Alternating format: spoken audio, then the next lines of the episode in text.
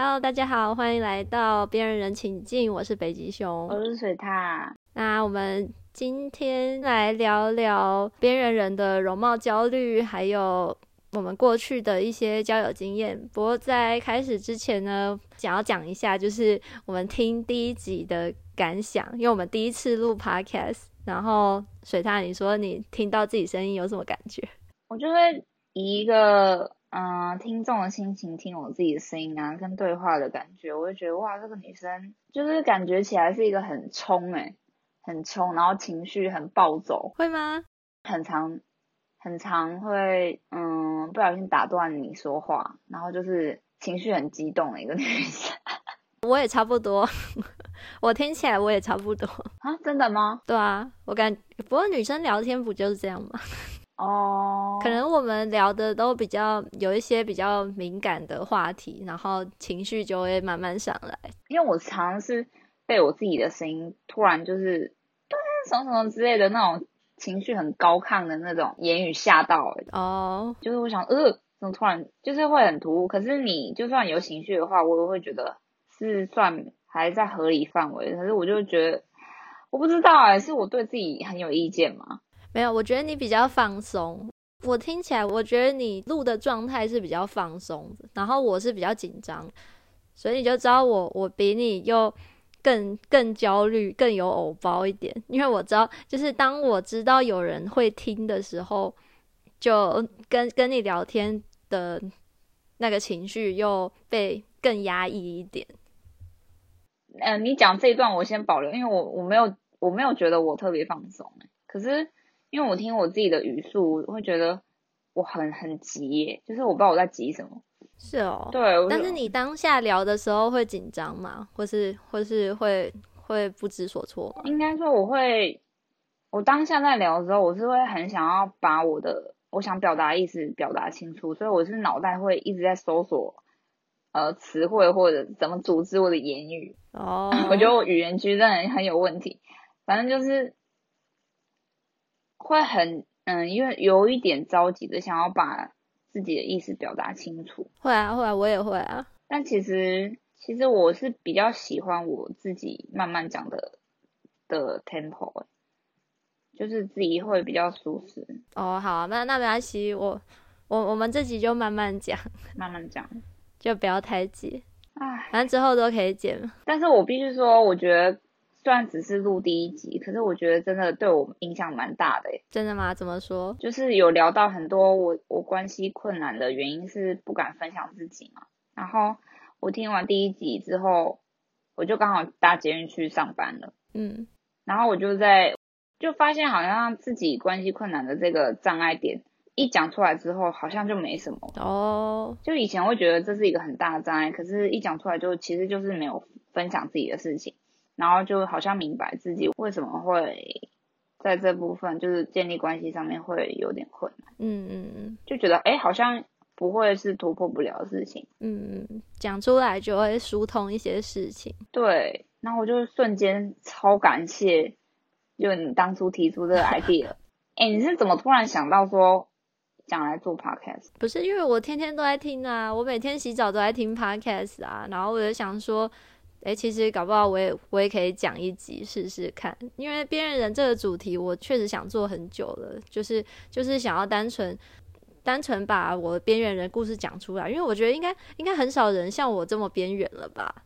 还还可以有更边缘的吗？那我也很好奇，所以我想开个 podcast，如果有如果有更边缘的人，麻烦告诉我好不好？你要怎么定义比你更边缘？你那个 level 的那个。分级是怎么分的？好，我讲我我我边缘是边缘到隐形的边缘，就是就是大家会 avert 我的眼神，装作没有看到我这种边缘。嗯啊，在在更边缘是什么等级？在更边缘哦，呃，我觉得边缘可能就是被不属于任何群体吧，就是不管走到哪里。可能比如说在一个班上会会有小圈圈啊，就是可能这群人比较好，那群人比较好，然后你永远都是任何一个团体都融不进去，就是你就是一个永远是一个个体。这用化学会比较好描述吗？就比如说在一个 一个物质里边，你是唯一的一个粒子，你是唯一，其他的例子都跟你是不同种，嗯哼，之类的，很很难描述这个感觉。不过，不过我我相信每个人的边边缘人的感受跟跟定义啦、经验都是很不一样的，所以就是也想听听看别人的边缘人经验。所以总总之，这就是我们开这个节目的目的。然后，然后就是像上集前前片前面有稍微提到的，就是我们希望在这个节目，我们就是单纯听大家的故事，不会带任何批判的眼光，或是也也不会也不会 judge 你的观念啊、想法呀，或者是说你的历史。我们就是完全保持开放。的心态，然后就是单纯听大家讲你们的故事，所以，所以我现在就很了解为什么很多咨商师都是要创造一个没有批判的空间，因为当倾诉者知道聆听者不带批判的眼光的时候，他们才能够真的很诚实的把内心的真实想法讲出来。嗯，哦，然后还有一点是。我现在又绕回去讲那个，就是我听第一次第一集我们录的，好讲。然后我就是觉得，我我在里面很很就很想要解决问题，我抱着一种很想要解决问题的心态。就是你分享说，嗯，你不知道为什么你会这么边缘，你一直很想要知道一个原因，真实的原因，就算伤人的心也没关系，这样。嗯嗯，对啊。然后我就是很想要找找到。真正的原因，而不是相信你为什么成为边缘人的原因。就是我有讲嘛，就是信念的问题。对啊，对啊，但但我觉得这这是好的啊，这样我们可以有有一个方向，或者说有一些有一些 brainstorm 去想说可能的原因嘛。那那我觉得，我觉得你提出来这个想法，我觉得是很棒的啊，因为我确实没有想到。那用这个角度想的话，也给我很多新的 idea，就是我之后可以怎么怎么去。面对或者说改改变我的想法，嗯，好哦，所以不错啊，就是我们也可以在这边思考解决解决问题的方式啊。嗯，因为我只是觉得我的我这样的心态会不会太严肃？就对于闲聊来说，不会啦，不会啦，毕毕竟我我们这边就是想想到什么就讲什么吧，就是一个很心理的节目。OK，把你的心声直直接的、诚实的说出来吧。好哦，好，那我就是 be myself。对，be yourself。OK，那我们进入主题吧。今天第二集主题。好，那我们今天的主题，因为我们我我我就是记得我们高中的时候聊过，嗯，你的容貌焦虑是从好像是从你你的容貌焦虑开始聊的，就是聊说你你小时候在家里。呀，你可以自己说，因为你你姐姐怎么样？你可以你可以讲一下你小时候的容貌焦虑。哎，你刚刚不提醒我，我还不知道我是跟你讲哪一部分呢？真的哦，很多很多部分呢。我在讲我跟我姐是不是？没有，你就从那个然后开始讲说说你后来，然后你家人对你说过什么啊？然后造成说你怎么样的容貌焦虑？然后你后来因为这样而去做了什么？都都可以讲啊。我真的忘记我讲了什么哎，你可以帮我？怎么你记得比本人还清楚啊？发生什么事？帮你把你跟跟容貌焦虑有关的历史都都讲一遍嘛，就是一一直到解决之后。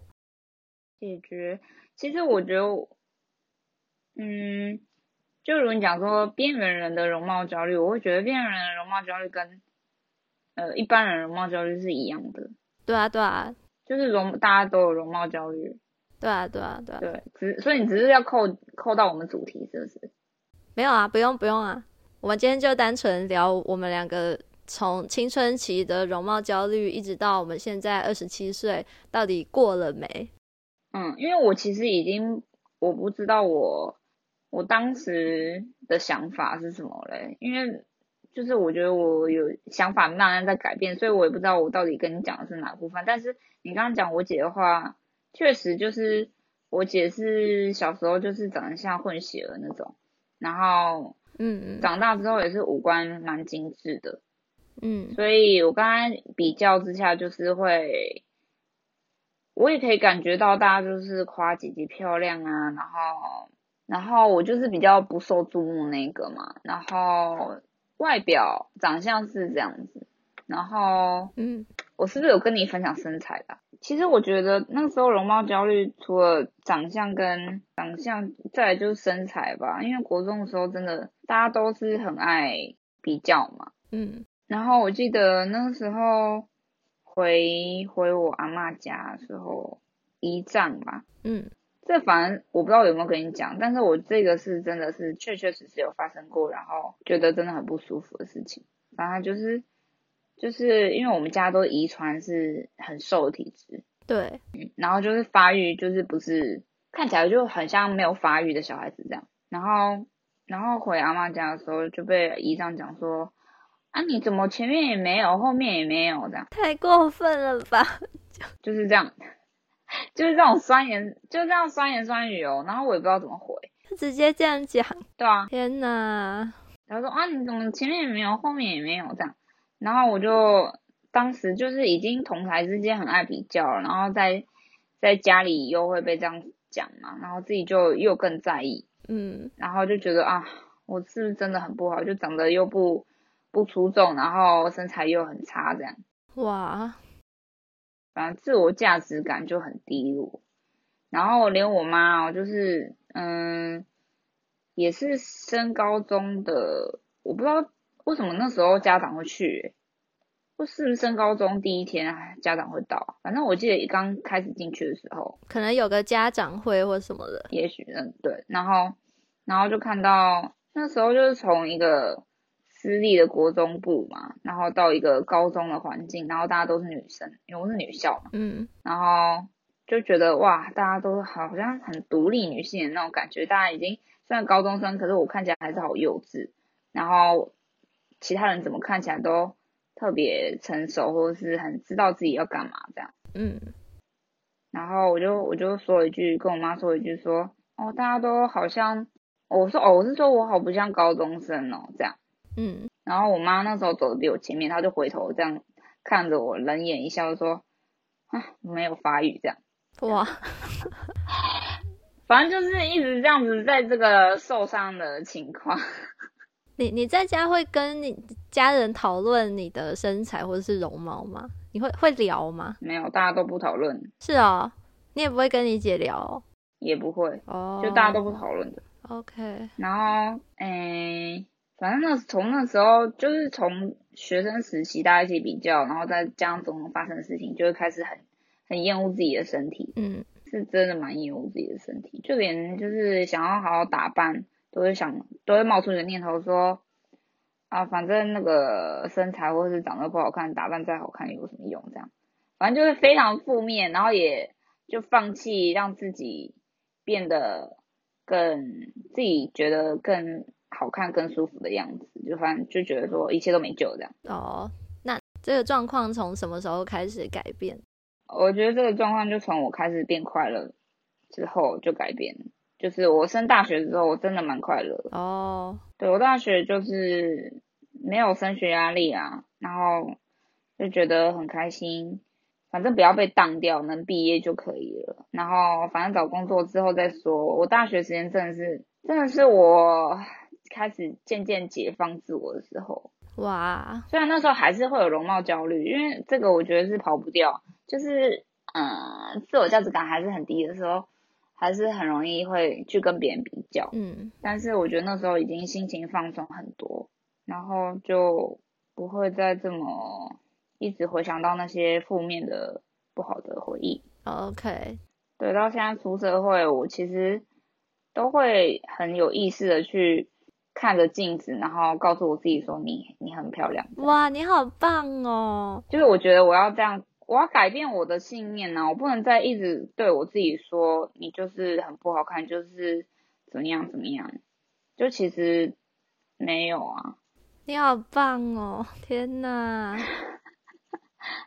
因为我要把我自己爱回来啊，我以前对自己那么糟。但这个很难呢，我觉得这个很难，因为我有尝试想要这样做，但是从来都没有成功。那你要不要聊聊，就是你你？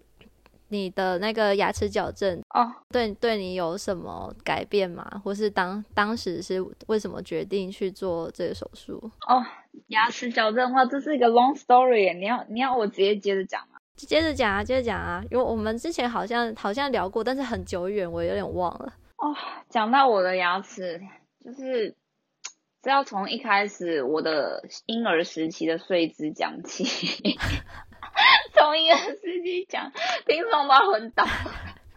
没关系，反正就是嗯那时候给奶奶，就是爸爸的妈妈带。嗯，然后因为他很在意女孩子的脸型，所以他都希望我们瓜子脸都给我们让我都让我们侧睡这样。嗯，然后你知道侧婴儿一直侧睡啊，会影响那个齿颚的那个发展吗？是哦，所以我虽然是瓜子脸，对，就是因为一直侧睡，所以我的牙床是没有空间去生长，所以就会往前，哦就大家说的后道，哦，对，就互动嘛，就是下排牙齿是在上排牙齿外面的，嗯嗯嗯，嗯，然后你知道。就这个很让我不舒服的一点是，嗯，就很多卡通人物啊，那种邪恶角色不是都会做这种哦，对，就是下排牙齿在前面的那种，他们永远都是这样设计的嘛，就是邪恶啊、暴力啊、不好的，就是画厚道的样子。嗯，所以，所以我那时候一直很不喜欢我这一点啊，我就觉得这是一个身为人很大的缺陷，就是为什么我天生长了一副是。大家所谓的坏形象的样子，然后大家加上大家就是会嘲笑，有吗？有人真的嘲笑过你吗？因为这个厚道的情形？嗯，我回想一下，我只记得他没有直接嘲笑，可是我记得是有一个我国中蛮蛮好的男生朋友，嗯、然后他就是国，而且是到国三那年他才跑来跟我讲，我不知道为什么他前面两年都没有讲，他就只是经过，他说，哎、欸。他说就叫我绰号，哎、欸，随他，那他不是叫随他，反正他就说，哎、欸，随他，哎、欸，你是厚道哎这样。然后我想说，他突然跑来跟我讲这句要干嘛？但他没有要嘲笑的意思，嗯，反而是就是从小时候长大，大家就是会觉得，从我妈、我奶奶就会说啊，以后你就是要去矫正，这样不行。所以我知道这是一个不好的状况，但是你你知道这个是你你往后必定会经过矫正这样子的过程。对我没有那么理智跟有主见的想法，想说好那就以后矫正。我我没有那么豁达，我反而是觉得哈我，所以我天生这样下来长长这样就是不好，就是我所有天生的是不是都不好？哦，那种感觉，就反而那为什么我姐一切都是完美的呢？嗯，对，好像你有这样跟我说过，就是说你小时候会一直跟你姐比较。对啊，就是种种，就是会不自觉就想比较。虽然现在讲起来觉得何必这样子为难自己，很荒唐，但是我当时就是真的是就深陷其中、欸，哎，就觉得哈、啊，为什么呢？我我所有一切都是大家觉得不好的样子，然后都是要后天要去改的，这样。嗯，好，为什么讲到这个？好，之后。我想一下哦，之后就开始是高中，对，高中开始戴牙套，因为之前有去给牙医看嘛，然后他就说，因为国中还在生长期，所以如果现在戴的话也没用，所以等到高中骨骼发展差不多了，然后矫正完就可以去开刀了，嗯，正颌手术就开刀把后到这个状况就是处理掉，这样，嗯嗯。那那你觉得手术过后，就是说矫矫正完以后，有让你对这个状况，就是就是这这个没有自信的状况有消失，或者是说你对自己的想法有改变吗？哎、欸，我必须肤浅的说，真的当当下我真的觉得我变正常人，我只是变成一个从一个大家不喜欢的那种邪恶的卡通角色那种，变成一个正常人类。以一个正常人类的心情去上大学，然后我就觉得好快乐哦！我可以当人了吗？嗯，然后我不会再被异样眼光看待了吗？那种感觉，你说你有感觉到吗？不，我有感觉，就是因为因为你，我记得你手术过后是暑假嘛，就是我们刚好毕业的那一段时间。嗯，对对对对，在介于毕业跟上大学之间有一个空窗期，然后你刚好手术已经完了啊，我们有见面是不是？对对对，我记得你就是手术完之后，你整个态度跟心情，感觉变了一个人，就是变得开朗很多。哎，我是手术后多久跟你见面啊？是已经上大学了吗？嗯，我忘了，我忘了我们毕业那暑假，好像结尾吧，好像开学之前。哦，可能可能有已可能已经有参加一些呃大一的一些迎新啊什么的，可是可能我们开学之前还有再聚一次这样子。啊，然后那个时候就感觉好像你变得开朗很多，跟高中的时候完全不一样。哇，我你当下有跟我讲吗？当下好像没有，当下好像没有，因为当下我也很开心啊，就感觉就感觉哇，我们第一次感觉聊得这么尽兴，就好像你你整个 open up 啊，真的，就就是你变得变得很，就是笑容变得很多，然后然后就是感觉跟跟以前比较比较忧郁啊、沉闷的这种感觉很不一样啊。哦，真的回想那时候好辛苦，真的哈。其实我到现在啊，看到有厚道女生，我都会，就是我心里受伤的那一块都会浮现，然后我就会会转移到他身上，我就会觉得他是不是也是这样觉得，然后他为什么还没有改变之类的，我就会就是我没办法一般看待，我就是会想起当时的自己。嗯嗯嗯，我完全可以理解。就看看到跟你自己有类似问题的人，就会觉得他们很可怜，对不对？然后一方面也觉得可怜之外，也觉得很困惑，就是难道这个是不需要被改变的吗？嗯嗯嗯。难道这个是可以被接受的吗？他现在对他自己是什么想法？哦，之类的。所以你会，你有你也会想象说，如果你没有矫正，那么会如何？会这样想象吗？我就是因为觉得，如果我就看到，比方说我之前同事，然后或者现在室友，就是其实都是这样子的女生，然后就是有有厚道女生，然后我就会觉得，我能忍受我没有当初没有开刀吗？哦，就为什么他们可以当做就是很正常，就只是一个长相的特征，嗯，是就像有人鼻子大，有些人鼻子小一样，就这么正常的事情，可是。对我的当时来说，我会觉得是一个好大的污点。嗯嗯嗯。然后，但是他们都觉得若无其事，就很困惑。我会自己很困惑。嗯，maybe 这就是一个会有容貌焦虑的人会就会一直这样想。那可能有些人天生没有容貌焦虑，或者说他们已经克服了，已经跨过这个坎了，或是有些人就是特别有自信，那就不会不会介意容貌这个事。可或许他们很介意也说不定。只是外表很坚强，这有不不问就不会知道。可是我真的又要回扣那个，我觉得是信念问题，因为他可能因为我就是一个不是特别有主见的人嘛，然后从小时候大家这样子，从外外面的那些他们的想法，我就会不自觉就会吸收进来，那我就会觉得哦，所以这个是不不可以的，这是要被就是要被改变的，这是一个很大的缺点，这就是不好看。这之后就是没有人会喜欢，可是他们可能生长的环境没有这样子告诉过他，他们也许他爸妈不觉得这是什么，所以他也没有那样子的信念，就是觉得说这是需要被改变的，这就只是他的一部分，他没有不好之类的。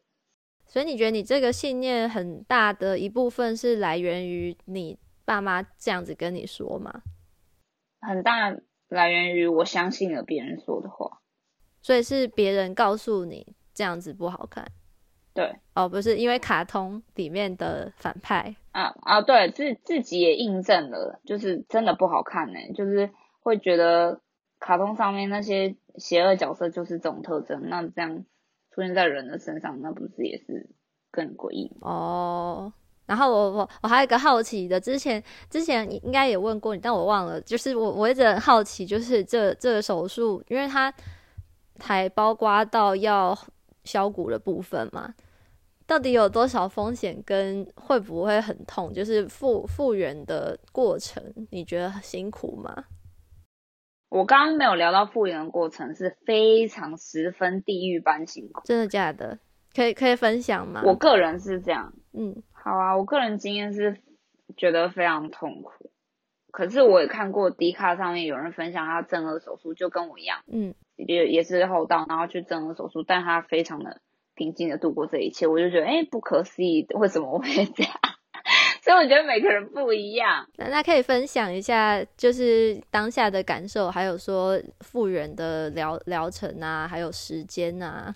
嗯，风险风险，我觉得是还好啊，就是因为我我的状况是上下颚都有小骨，嗯，哎，上颚是推出来，然后下颚是削骨推进去，所以我上下颚是都有动的，不是只动了一个，所以当时也没有特别说什么风险会有多大，所以这还好。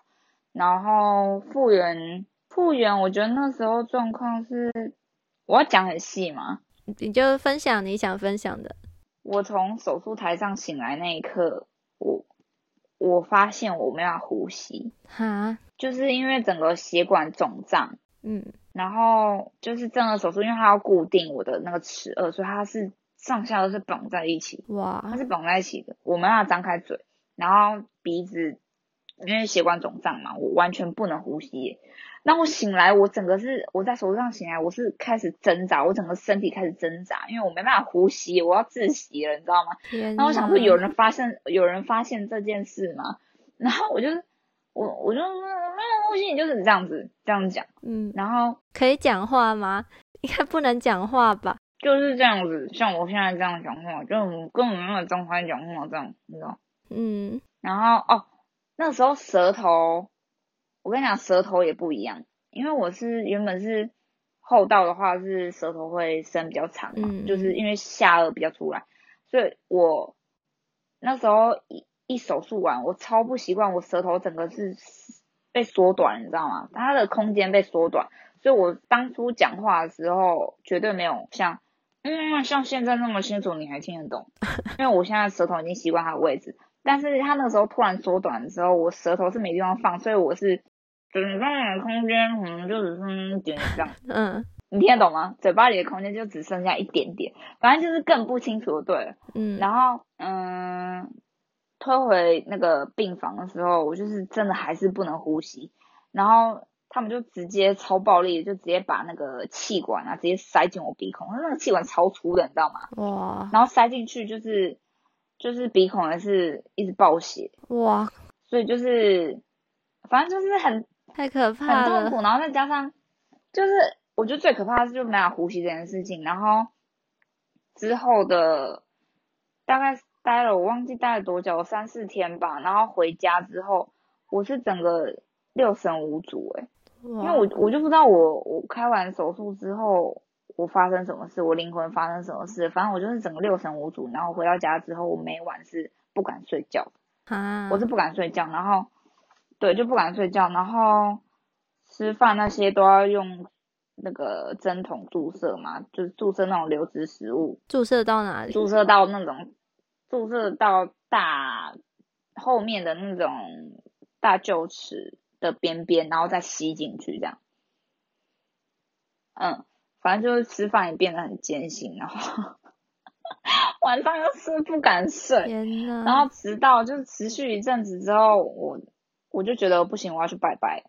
因为我为什么会突然不敢睡觉？我不是睡不着、欸，我是害怕，你会怕睡到一半终止呼吸吗？对对之类就死了之类的。哦，然后我就我就去拜拜，然后那个，因为我就是到我平常我们家里就是常去拜拜的那间庙，然后会有那边会有鸡桶，嗯鸡桶。然后那时候一进去的时候，那个因为那个鸡桶也认识我嘛，他是那个时候是还没有上，就是上升神明上升的状态，嗯，他就是看到我的状态，就就是讲说，嗯，你怎么会变这样？我什么都还没讲哦，对他他看得出来，那时候是脸都还是肿的这样子吗？没有戴口罩啊，他也没看到，但是他我觉得他是能看到我的一些能量状态吧。哦，反正他就说，他说你怎么变这样子？我说，嗯、我没有去动手术，然后我就是，我就是真的是完全忘记跟神明讲这件事情，我要去动手术。哎、这边会不会被大家讲很迷信啊？没差，反正我就是有迷信的人。然后，然后，嗯，自从那一次拜拜之后，我回家就睡得着了。哇，反正对，因为那个鸡桶就是帮我请请那个天兵天将，然后就是跟他报说我们当初动手术的，呃是在哪个医院，然后哪一栋哪一号房这样，嗯嗯然后请天兵天将把我的跑掉的灵魂，可能三魂七魄有跑掉几个，请他帮我带回来这样，，OK。然后后来就回回去发现，哎，我就敢睡觉了。然后之后就复原的顺利嘛，就是有这这个期间有 last 很久嘛，就是差不多两个月吧，两个月。两个月吃流质食物，对，然后体重也掉了很多，这部分你应该很开心，反正掉体重。然后，嗯，其他，但是脸还是很肿啊，然后还是被表弟妹笑啊什么的。不过这两个月在放假嘛，所以基本上都可以留在家休养。对，暑假，对对对，OK OK，就是趁暑假的时候动手术。那会很痛吗？你会需要持续吃止痛药吗？哦，很痛，很痛，很痛，哇，嗯就是我要怎么形容那个痛？真的好痛哦！就是以前牙痛痛一颗嘛，嗯，你就想象整排牙痛那种。哇对，就是痛不欲生，死化边。哇，但是这整整个复原的，就是只持续了大概两个月，就是你到完全复原大概花了多久？两个月、啊，两个月差不多两个月。就就可以正常吃，然后不会痛。应该是之后还是吃一些软质的 OK，食物，但不用到流质。嗯嗯然后之后慢慢才有可以咬。OK。不过你觉得这两个月是非常值得的，对吗？就是它改变了你的一生。对，OK，应该是我没办法想象，如果我没动手术的话，嗯嗯嗯，我我可以可以理解，我完全完全可以同理你的感受。为什么？因为换换我了嘛，我们的容貌焦虑 这边你你还要补充的吗？没有没有，我讲好长哦，换你。换我吗？我刚刚整个被被拖去平行时空，我就回想到那个时候，我真的觉得好辛苦。因为确实啊，这这个会是一个很印，一定是印象非常深刻的经验啊。虽然说我没有经历过，但是但是我就是听听起来确实是还还蛮恐怖的。虽然说我其实也一直一直想要做小骨的手术，那这个等一下等一下我可以细细细说明。好啊，对啊，那那我的容貌焦虑的话，也基本上，呃，但国中、高中也会经历一些身身材焦虑啊，就是说想变瘦什么的。And by the way，水獭的是真的超级瘦，他就是他，他真的水獭。就你啊，你真的超级瘦。哦，你在讲我，我以为你在讲动物。就是他高中时期，我认识的他，真的真的很瘦，就是那种，但是是瘦的好看的瘦，就是就是女生会羡慕的瘦，至少我当时是很羡慕啦。哦，我这边要澄清一下，那个北极熊哈、北极熊对于瘦的定义有点跟大家不太一样。没有没有，就就国中女生真的就就就会这样子嘛。我从以前就觉得你你你有那种极瘦主义，到底什么叫极瘦主义？因为因为其实国中女生就是这样子啊，就是大大家喜欢喜欢看呃，现在还是啊，因为我们电视上的一些女星啊什么，就就是会追求这样子的身材嘛，那大家也是看着主流，模仿主流，嗯，所以才会有这么多的身材焦虑的问题。那每个人想象的完美都不一样，但是但是好像每个人都对自己不是很满意。至少青春期的时候，大部分女生都有这个问题嘛。嗯，所以这些什么节食啦、运动啊这些这些困扰，我也都经历过，然后也都在诶、这个这个在大概年到了大学就就没有再有这个困扰了。那没有这再有这个困扰的原因，也不是说也不是说因为自动就瘦下来，而是因为我开始走路之后，我养成了一个每天会走路大概两三个小时的习惯。嗯，然后这个习惯呢，就是就是开启了我对对于散步走路的一个这个世界的大门。然后，然后这这是另一个很很美好的世界。然后，因为因为我每天可以就是有自己跟自己独处的时光，大概两三个小时。然后那时候我在公馆上课的，大学第一二年还在台湾读的时候，我在公馆上课的时候，都会去走各大校园的操场。就每天放学之后呢，我就然后公馆附近有三个校园哦，台大、台科大、师大分部，然后我就就走每个校园的操场，前操场、后操场都会走，然后就就很舒服。然后我就发现自己跟自己相处、散步、听歌的这这个时光，可以 transform，就是把白天的压力都抒发掉，然后可以给自己很多呃。想象的空间，然后就会有新的灵感啊，或是呃，是一个很好的 work life balance 啦。我想，我想问你是快走还是不是快走？就是就是，诶，其实就是看心情。我我其实没有特别要求速度什么的，反正我就是听歌，然后想事情，然后。然后就是绕着操场慢慢走，有时候快，有时候慢，可能跟跟我当时听的歌的节奏也会有点关系，但是我也我也不介意，就是就是让自己在当下放空，大概。两三个小时就这样，就是一直走，然后放空，然后听音乐，然后看看身边的风景啊，感受一下，感受一下当时的环境啊。而且我这这个走呢是风雨无阻的，大这个大家不要效仿，因为你有时候我台风天下雨打雷，我也是撑着雨伞走。对，我刚刚在想问说，那台风天你也走？对，走，没错，就是我我台风天不会被吹走吗？不会不会被吹走，但是会全身湿。就是即使我穿雨衣啊，撑雨伞啊，就是包包的跟什么一样，但是台风天基本上你只要待在外面超过两个小时，回家一定是从头湿到脚。那你你是很享受这种全身湿的感觉？应该也不是享受，就是说我我很享受说已经养成了这个习惯，然后。然后就是每每天风雨无阻的执行这个 routine，但然后但是它是一个能够帮我舒压的事情，嗯，然后这个习惯一直持续到我后来出国到旧金山，因为旧金山是一个非常漂亮的城市，就是它周边有很多很漂亮的景点可以走。然后我每天就会沿着我刚到旧金山的头一两年，我每天会沿着海边，就是一直走，一直走，从海边走到中国城，再走回 downtown，然后 financial district，就是各各大景点绕一遍，然后大概每天可以走，每天走路的总时数加起来可以到五个小时。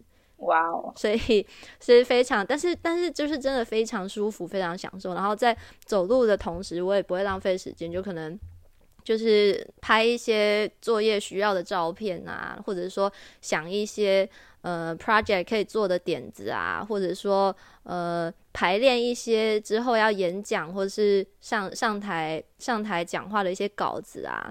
所以我也是边走就是脑子边动。然后边做一些可以做的事情，然后绕去买一些家里需要用的东西啊，隔天要煮的菜啊，就是就是让在外面的时间都是处于一个很放松，然后感觉还是很有效率的状态。可是你边走，然后你边走边想工作，呃，上那个，比方说报告的事情，不会觉得又有压力起来了吗？嗯。应该说有压力的话，那也是报告本身啦。不过，不过在走的当下还是很抒发压力的哦。就是这个这个本身的身体的律动啊，还有你感受在户外感受那个风啊，还有还有就是大自然给你一些感觉，或者说城市给你的一些感觉，其实其实都是就是我我不知道这个有有生理学的。专家可以说明一下嘛？会让脑内释放多巴胺嘛？嗯，就是就是一个调节身心的，还一个蛮不错的方法。好啦，总总之这只是一部分。就是在我大学呃高中毕业之后，我当我有时间，当我搬出来一个人住之后，就开始养成这个习惯。那其实养成这个习惯之后，就也开始不太吃的胖，因为毕竟每每天要走路到两三个小时，很难胖得起来了。然后，自从养成这个习惯，现现在已经没有了，因为现在这个我们之后之后可以开一集聊。自从我从呃从湾区搬家搬到更北的北加州之后，就没有地方可以让我走路了，所以 我已经待在家很久了。这个之后可以再开一集特别聊。那但是总之，我从大学之后就没有身材就没有这个问题，就没有身材焦虑的问题。但是呢，这个容貌关于容貌焦虑的部分呢，我是从小学六年级一直到结婚，都有一个很严重的问题，也是造成我跟我家人的一个很大的冲突，是我不满意自己的脸型。这个我应该跟你分享过吧？嗯，有，我记得。对。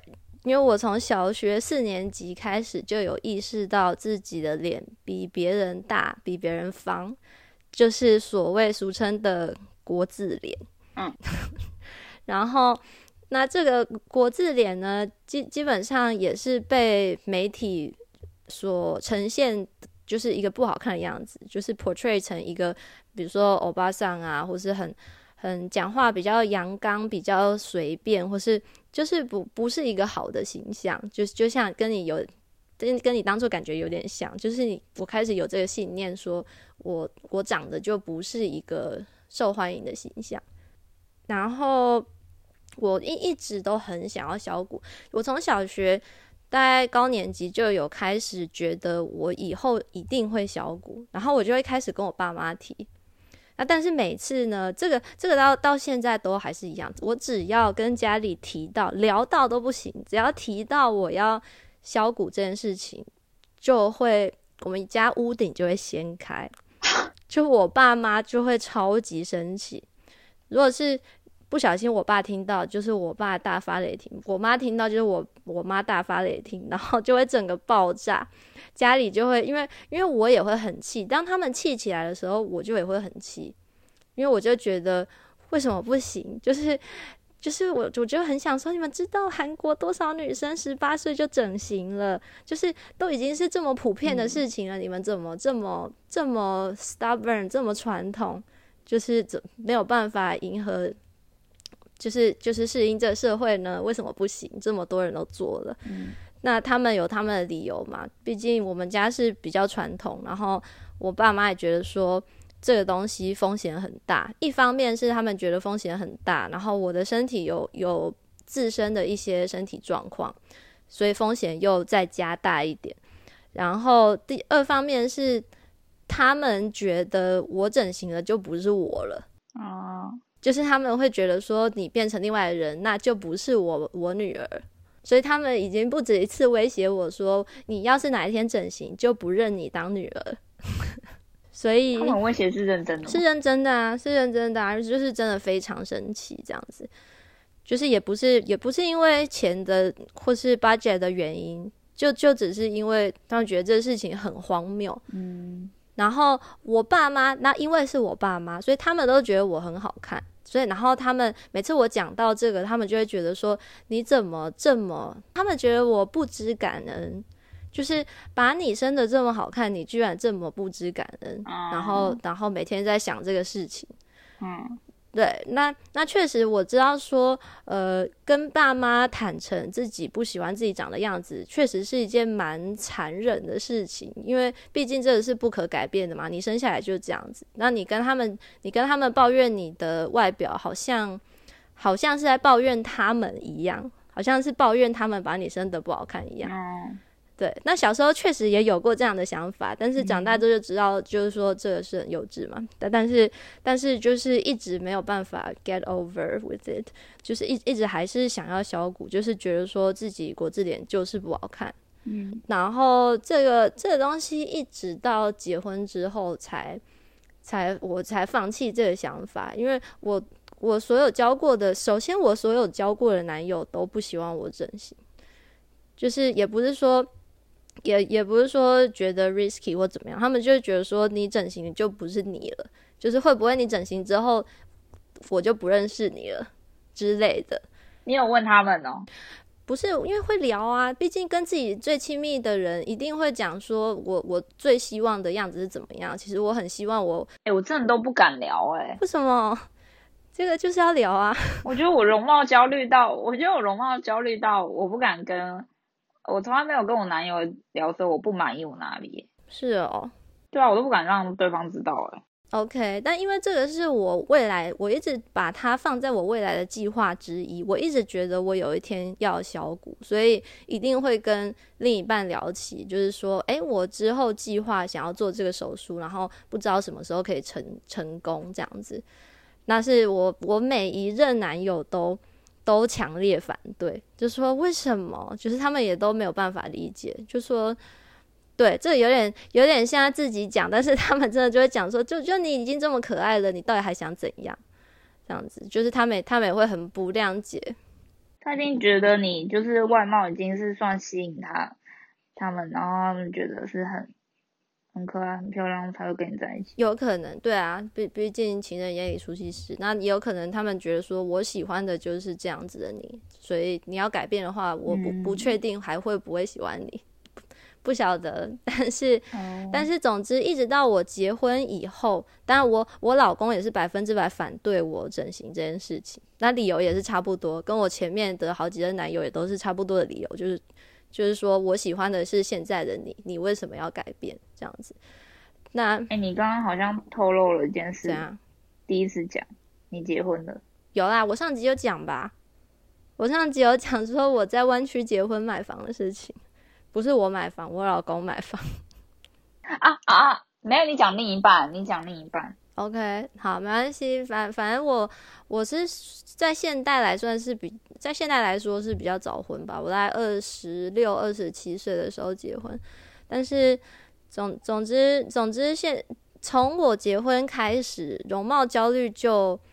就小少很多，至少我已经不会再这么执着着说一定要小骨，嗯，因为结婚之后就觉得说我已经不在情场上翻滚了，到底 到底削骨之后要给谁看？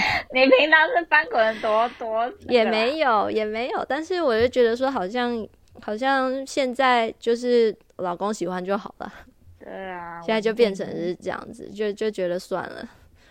但是我一一直一直以来就是都很不喜欢自己的国字脸，然后然后试了很多其他除了整形之外的其他方法都没有比较好，就是别人别人会推荐的什么什么用头发遮啦，就是做那种遮超级多的发型啊，然后什么诶。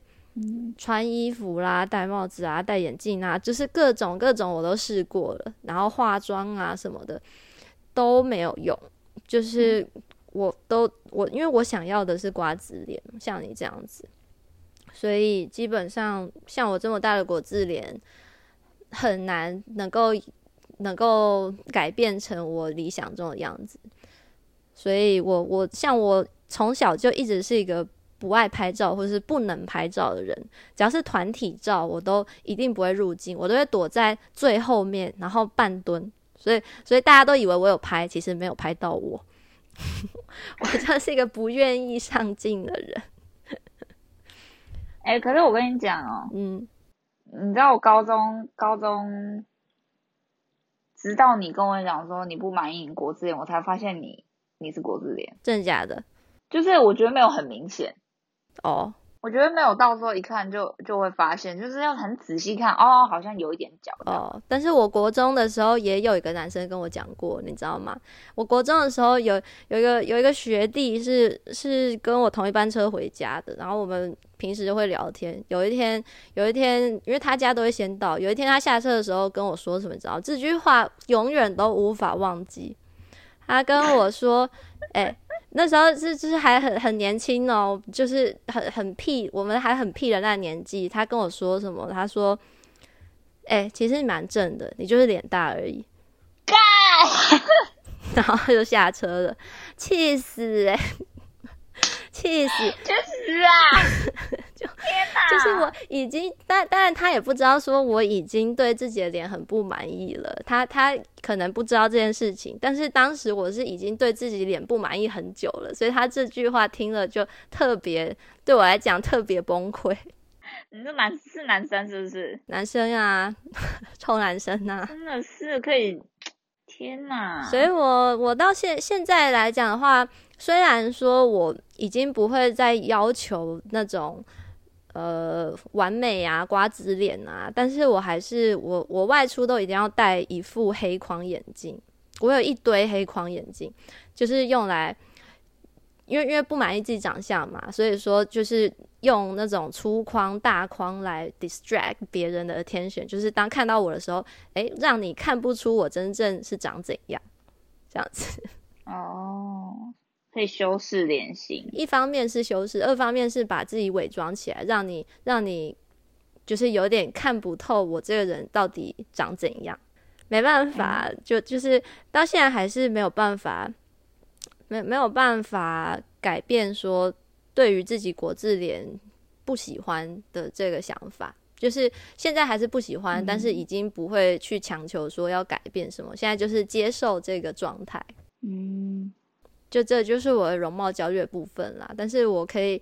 可以可以想象，我为了这件事情，真的跟我的家人常年有很大的冲突，就是为了这件事情。那现在呢？就是伪装起来。现在，对啊，现在就是伪装起来啊。然后，然后我不知道诶，因为我之后进，我住在美国七年了嘛。那我觉得美国人对于对于东方人的。就是跟东方人的审美有一点不一样，所以国字脸在美国也不算是坏事。很多的女星也是国字脸，在我是说美国的啦，所以可能在美国的职场上就比较不会这么的自卑，对于容貌的部分啦。嗯，但是还是还是会想要可在可以隐藏的地方隐藏一下，可以修饰的地方修饰一下，这样子。所以我都会就是照照照相的时候都会故意戴帽子啊，调角度啊，这样子，就是还是不愿意面对真正的自己。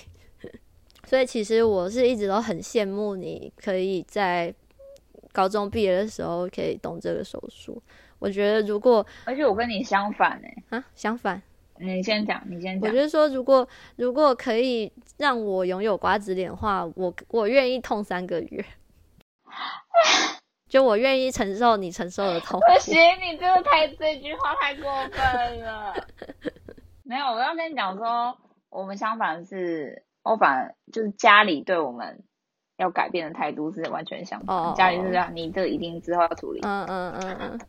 所以完全的验证我就是不 OK 啊。就是我就我就很羡慕你你你爸妈的态度啊！我当时也是很羡慕，就是我我就那时候年轻的时候会想说，为什么别人的爸妈都可以看到别人的需求，然后我我爸妈到底是怎么想的？为什么要阻止我做这个事情？哦，对啊，哦天哪！可是你有比聊一点正面一点，就是你有比。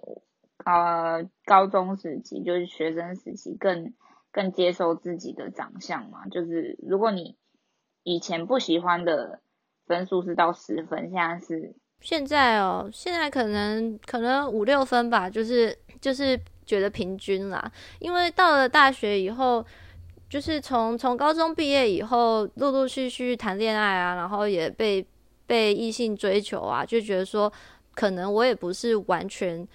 丑到说，丑到说没有人觉得我好看，或者说没有吸引力。嗯，就是陆陆续有一些比较成功的感情啊，就是觉得说，maybe 我这样就够了。就是只要只要感情上面没有问题，然后对于未来结婚啊、组成家庭没有太大的障碍，是不是这件事情就可以先放下？嗯。差不多就是这样子了，但是，但是我现在还是还是没有放弃这个希望，就是有一天如果有机会去韩国玩，去去韩国旅居，我一定要尝试尝试去做这个小骨的手术。毕竟已经这么普遍了，你可以想象，都都已经几千几百万人做过了。嗯，当然，虽然说不能说风险是零，但是但是是值得尝试的吧。对于在意这么久的一个特质，我觉得可以啊，可以存钱。对啊，未来有一天，嗯，对，这就是容貌焦虑的部分。哎，我有一个点，我突然想补充，好，就是那时候我做正颌手术的那个医生呢，他就说，哦，你这个上颚推出来之后啊，你的鼻子就会感觉更塌哦。所以你要不要顺便就是垫鼻子？这是故意坑你钱吧？他他一开我不知道，但是他就是这样建议，也确实确实会有这样的效果啊。因为他说就是就是比起我原本上的表里面，然后推出来嘛，鼻子不就感觉好像变塌进去了吗？我觉得没有啊，所以他就说呃建议，一开始只是建议，我就说哦没关系谢谢，然后后来变成有点强制，呃就是很坚持哦，他就很坚持说。你要不要去做那个做鼻子整形？就是坚持什么。然后我的坚持是，我已经改变了我就是上下颚这么多东西。我想要，虽然我知道我鼻子没有到很好看，非常好看，可是我还是想要保留一点我原本的样子，你知道吗？就还是不想要面目全非，就觉得虽然能好像钱这样子花出去，就是。因为当下其实我妈、我爸妈是，如果说我说我要，他们是会支持我的，嗯，对，但我就我就坚持说不要，哦，毕竟这也不急啦，对啊，其实但其实你你知道，有时候会，有时候会又有点后悔，就哎，为什么当初不一起弄？好啊，但我觉得你现在很好看，好不好？至少我当当时暑假结尾看到你的时候，是觉得是很好看啦。啊，我这样是变讨拍吗？我只是想分享说，就是我觉得人还是会想要保留一点自己的样子。你记得你那时候高中啊，还是跟我讲说，就算就算如果今天你可以跟那个班花换长相跟身材，你还是想要保留你原本的样子，你记得吗？我应该是说，我还是不会跟他，我还是不会愿意变成他吧？变成他，你说整个人哦，就是跟他交换身份。交换灵魂，哦，是交换灵魂，所以不是外貌，不是啊，就是我如果我可以变成变变成某某个女星，就是我我可以变成他，他可以变成我，我还是不会愿意这样这样子，就是变成另一个人。你那句话真的烙印在我心里，为什么？因为我们那时候聊很多心里很沉重的东西，然后我们我也知道。我们两个是对自己比较负面感受比较多的，然后我就觉得，哇，今天如果可以换，你还是不换呢？所以这不就是你想要经历的事吗？但你知道我不换的理由吗？不换的理由是什么？不换的理由是，就是说我至少我活到了那个年龄，我不愿意失去我过往的经验啊，还有。还有一些思想啊，还有就是当时拥有的东西，嗯，就是一路上我之所以成为我的这些东西，我不会愿意 risk 给给另一个人去经历另一个人的成长背景啊、环境啊，就是我不我不知道，我至少因为我我觉得我是一个很幸福的小孩，一方面是这样，然后嗯。然后，对对啊，我我只能说，我我是很幸运，我我一直知道我很幸运，所以我不确定说，万一我是变成另一个人，然后我有他的成长经验跟他周遭的连带的一些事情的话，那会怎么样？我也是有一点害怕，嗯。所以，所以是这是这样，不是说我不愿意拥有他的长相。如果可以纯粹交换长相的话，那那当然愿意啊。哦，不过我觉得你刚刚讲那段很很很正面，很棒，可以当做我们这一这一集的精华金句，到时候把它截录下来。但不不一定每个人都这样想吧？如果有一些可能童年悲剧的人，会不会希望？跟别人更换童年，我不知道。你看，这个可以可以观观众留言告诉我们吗？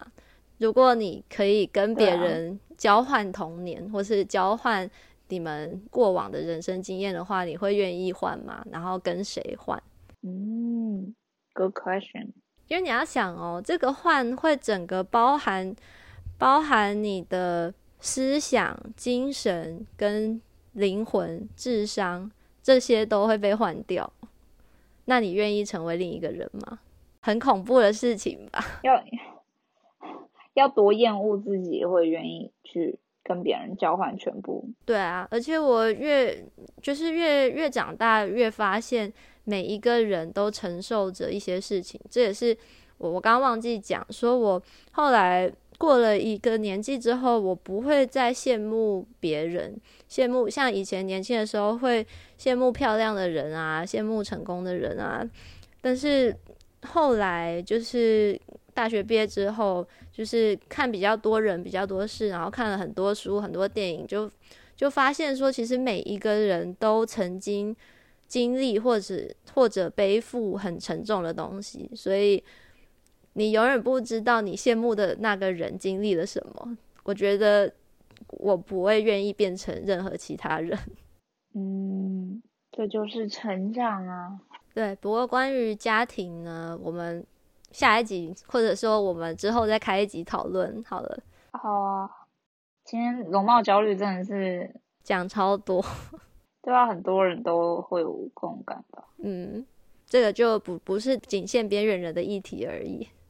对，不过这个对于我们的边缘应该还是有一定程度的影响啦，就是容貌焦虑造成对自己的没自信。造成一些跟人相处上的特定行为跟改变，嗯，自我价值感吧。嗯，对对对对对，你是自信，讲讲白一点就自信。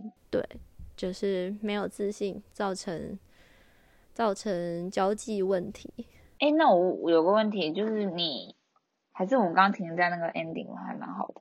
没有啊，你问啊。就是我们自信会影响到我们去跟别人建立关系嘛？嗯，对啊。那你有没有看过那种，就是在一个群体很受欢迎，可是他的外貌就是就觉得明明就很其貌不扬啊，为什么他会这么受欢迎？对啊，会啊，会啊。你会有这种想法吗？会啊，一直都会啊。小时候，小时候特别会有这种想法。因为我我妈也会这样子跟我说啊，就是每当我对对自己的外貌不自信的时候，我妈就会直接想说，你要不要看看那个谁？我她还会讲的很直接，她讲这样还不是那么多人爱她，还不是很受欢迎，你你就是没自信而已啦，就是他会直接这样讲哦，所以确确实也会意识到说团体中有这样子的人，就是好像好像只要有一个特别开朗的个性就能够受欢迎。但是也没有这么简单，其实人际是很复杂的事情吧。对。那有一些人，他们就是他们就是很很容易被接纳，很容易可以融入人群，或是成为有领导性的人物。那这个没有办法用外貌单用外貌来决定人际关系，但是我相信，对于边缘人来讲，可能外貌。还是有一点影响吧，至少对心理上造成一些 social 上面的心理障碍。这个我觉得肯定是有，因为我我们今天聊的内容，我是我大概这一辈子没跟没任何人聊过，诶真的假的？你不会跟你姐聊吗？我妹会跟我聊，诶我我不我不会跟我姐，是哦，我也不会跟我妈，就。大家只有个共识，说我这个呃正二是一定要去做的，但是我所有的心情啊，那些比较啊，我全都不敢聊。我只要一聊，其实那时候你提问啊，节目一开始你提问说你要不要聊你容貌焦虑，我就其实就你知道某一种神经又开始紧张起来，那我就觉得啊，不要再聊这个吧，不会是要聊这个吧。可是我真的觉得有个很神奇的魔力是，当你讲出来，好像就没什么嘞。对啊，所以，我我就想问说，你一直憋着不会很辛苦吗？你不会想很很想要把这样子的情绪讲出来吗？因为像我的话是一定忍不住的。可是你讲了，重点是听众他，你希望得到什么回复？我其实很少希望听到任何回复，我我我不会期待听到什么回复。其实我就是单纯想要把情绪讲出来而已。情绪讲出来，对啊，就是心里的一些，不论是悲伤、愤怒、喜悦，我都会，因为我是很很爱表达的人，我应该从从小就是这样，就是很爱表达，不是说跟大众表达，是跟比较亲密的人，就是家人啊，或者说很真的很信任的人，我会想要告诉他们这一些我的情绪啊、想法。嗯，不讲出来，憋着很难过。所以我我我很好奇，你居然憋了这么久，不会很辛苦吗？可是我觉得是双鱼，双鱼很很会逃避，所以就是我憋着，是因为我把它视而不见，就是它就是被我堆在一个角落，然后我就是一直不去看它，这样，哦，我就觉得好像没这件事这样。哦，可是其实一直在那，就像我交男朋友，我也不敢去讲过去我长怎样，然后或者是我现在还不满意我哪边。哦，所以你现在还会对自己不满意吗？我说外貌的部分。我觉得我渐渐有越来越满意，哦，那很不错哎。就是就是有在对镜子练习啊，我觉得这有用。哦，好，那我也要尝试看看。其实我的智商是有叫我做这个练习，对镜子讲话。对啊，但是但是对我来讲还蛮难的，我我很容易会分心，因为越越看镜子就会发现就是新的不不喜欢的地方，尤其我们现在又 是介于临界于二二十几到三十的边缘，就是我开始看着镜子就觉得啊初老，或是怎么跟上个月怎么跟去年差这么多，哦，就会开始很分心，没有办法专心做这个练习。哎、我想起来，我之前看过，哎、是一本书，对，好像是洪仲卿，反正他是一个心理医师，然后他出了一本书，然后他讲到说，有一篇讲到说，当你在就是可能下班，然后坐电梯回家的，呃，在电梯的里面的时候，你看到镜子的时候，你是，你第一个想法是会觉得啊，你真辛苦，你今天辛苦了，你做的很棒。还是你只是在看啊，我哪里呃头发发质好差，然后皮肤又很干，什么什么？嗯他说你你浮现的是怎样对自己怎样的对话，嗯然后就觉得哇塞，有些人这样子看到镜子是会疼惜自己、心疼自己，然后关心自己的，嗯，不只是在意自己的样子在别人面前好不好看，或者得不得体之类的。嗯嗯嗯我觉得有被他那一段话启发，就觉得那我也想要做一个更更爱自己、更喜欢自己的人。嗯嗯嗯，这就是 self love。你现在会有这种目标吗？我嗯我因为像你刚刚描述的两种状况，我都会有，就是因为我我我的状况比较不一样，是因为我有就是癫痫的一个疾病嘛。那癫痫这个疾病之、之后也可以开一集聊我们身上的疾病，如果你愿意的话。但是但是癫痫这个疾病，因为它是跟神经传导有点关系，所以就是一个脑部神神经传导类的疾病，所以还是会导致一些忧郁啊，或者说偶尔精神状态比较不好，尤其是每一次呃癫痫发作过后，就是会跌入一个非常忧郁、害怕、焦虑、紧张的一个状态。是然后每次的发作都是一个非常剧烈的情绪波动，所以像我以前啊，常常发作完，或者是说在一些比较低谷连续发作的一些时候呢，我就会在很焦虑的时候到镜子前面看着自己说：“呃，你很棒，你撑过去了。这个这一波的发作快要哦结束了，再再撑一下下，明天会比今天更好。”这样子嗯，就是确定一下自己还在。有时候也会看着自己给自己这样子一个 pep talk，但是但是这个就仅限于身体很不舒服的时候啦。当你身体没有什么问题，然后你又过得很爽的时候，看到镜子的时候，又会开始挑自己毛病嘛。毕竟人就是这样子。对啊很辛苦诶、我姐现在也有轻微的癫痫，然后她是每个月会固定发作这样。嗯，好像你之前有提到，那他有跟你说发他发作的状况或是感受吗？我有我有现场看过她发作的样子，嗯，你有说过，但她不会全身抽搐或干嘛，她就是就是会咬紧牙根，然后一直吸口水，我有点难形容。跟跟我有点像啊。然后眼睛，对，然后眼睛会一直就是，他是闭着眼，但是会一直颤抖这样子，然后就是面目很狰狞的样子的。嗯，那你会很害怕吗？一开始看到的时候，我也想说，我以为他怎么了，然后我想说，因为我是跟他讲话讲到一半，然后我想，我说 hello hello，然后我不知道他发作了，后来我才知道，嗯，那大概会持续多久大概一两分钟而已。？OK，那那跟我状况蛮像的。那他有跟你分享过他当下的感受吗？那当下感受，他好像就是呃会变得外界的动作或声音会变得很迟缓，然后他会要讲话讲不出来，这样。嗯，跟外界稍微失去连接。对，是跟你状况一样吗？我我会有这样子的状况，但是我还会有很多其他的感受。那这个我们我们再开一集分享好不好？我们今天就差不多到这里。好，好，谢谢大家收听第二集的《边缘人请进》，我们就下集再会喽，拜拜。拜。